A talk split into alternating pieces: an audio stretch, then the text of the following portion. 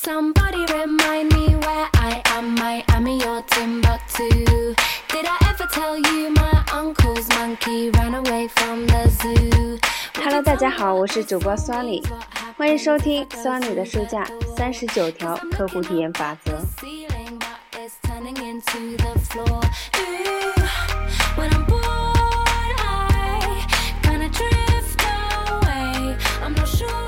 今天我们要继续来学习的是第十二条法则：事先演练，拿虚拟客户练手。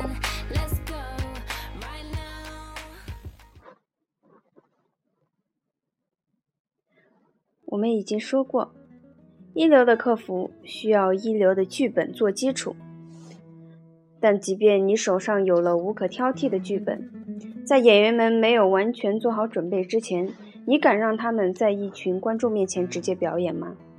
答案当然是否定的。为了让演员做好演出的准备，你必须让他们一次又一次的演练、演练再演练。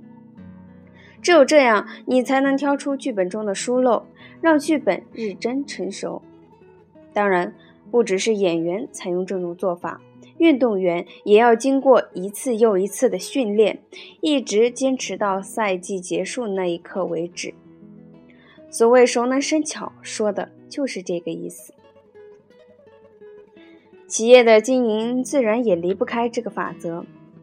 回想一下上次在工作中做演讲的情景，你是毫无准备的临场发挥，还是前一晚在家里把整个演讲内容回顾了一遍呢？在服务行业中，无论是餐厅服务生还是旅店服务生，都会在餐厅或旅店开业之前接受实地培训。无论你从事的是什么行业，事先演练都会让你受益匪浅。这一过程并不会花费多少钱，需要的只是时间上的投入。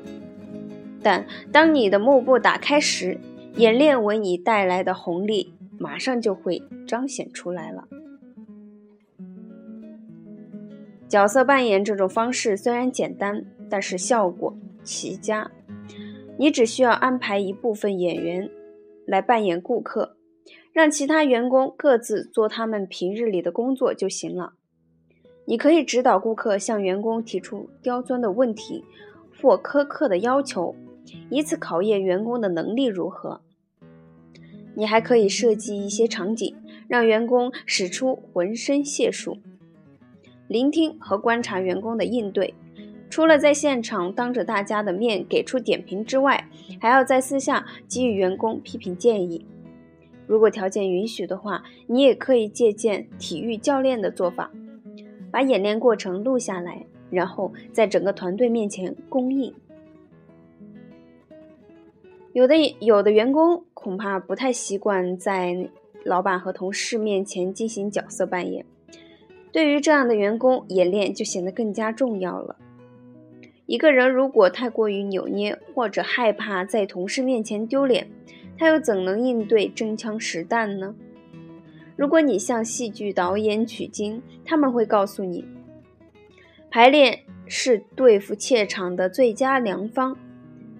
我这里还有一个缓缓解排练压力的小窍门：一定要在排练阶段给予全体员工积极的反馈信息，不要只忙着挑错。如果员工表现优秀，不要忘了送上你的称赞。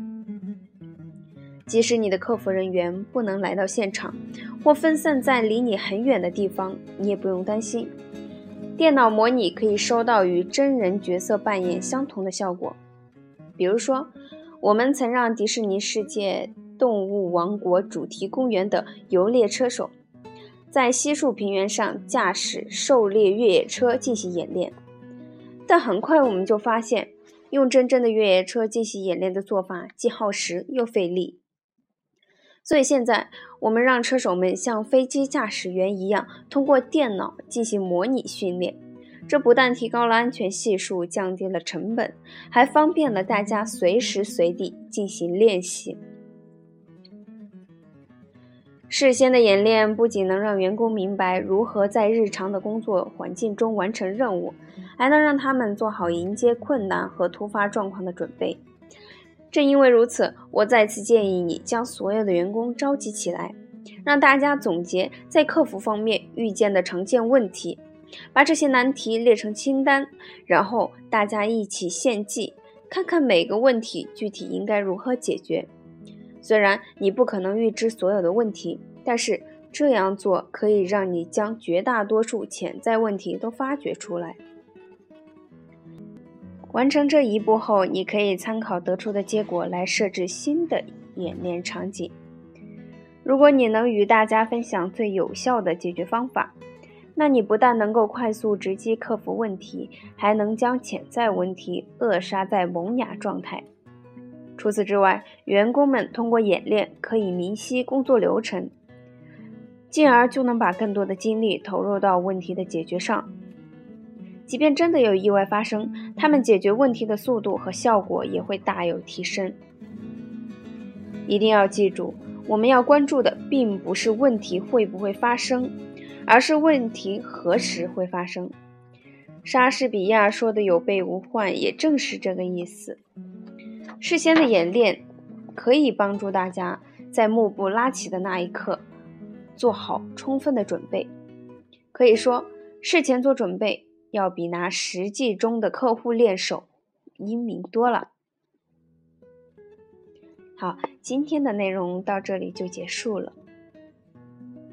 下一章节是法则十三：提高对自己的期望值。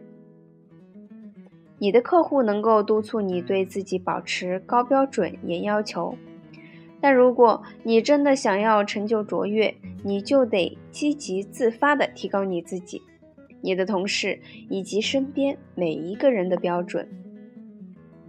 那么，更多详细的内容将在下一节展开。